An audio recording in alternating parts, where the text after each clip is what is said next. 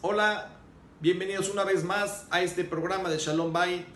Esta noche estaremos conmemorando 1952 años de la destrucción del Bet Mikdash.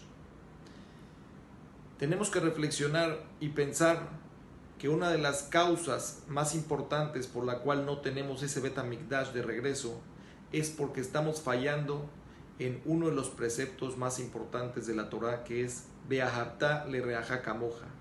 Amar a tu prójimo como a ti mismo. Tener sinat hinam, odio gratuito.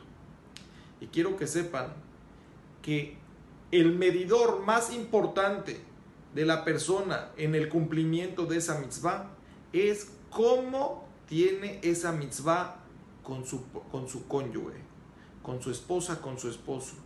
Cuánto amor y cariño le muestras a tu esposa, cuánto amor y cariño le demuestras a tu esposo.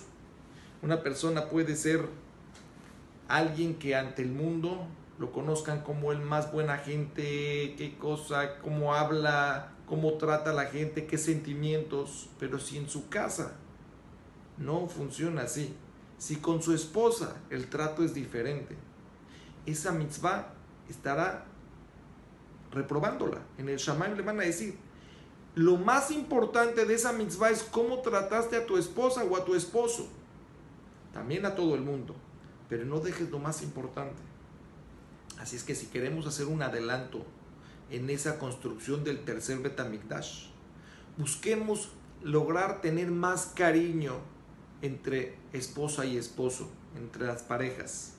Porque eso va a ocasionar que la Shejina pose en tu casa y eso va a ocasionar que Besat Hashem pronto estemos festejando la reconstrucción de ese tercer Betamikdash que tanto añoramos.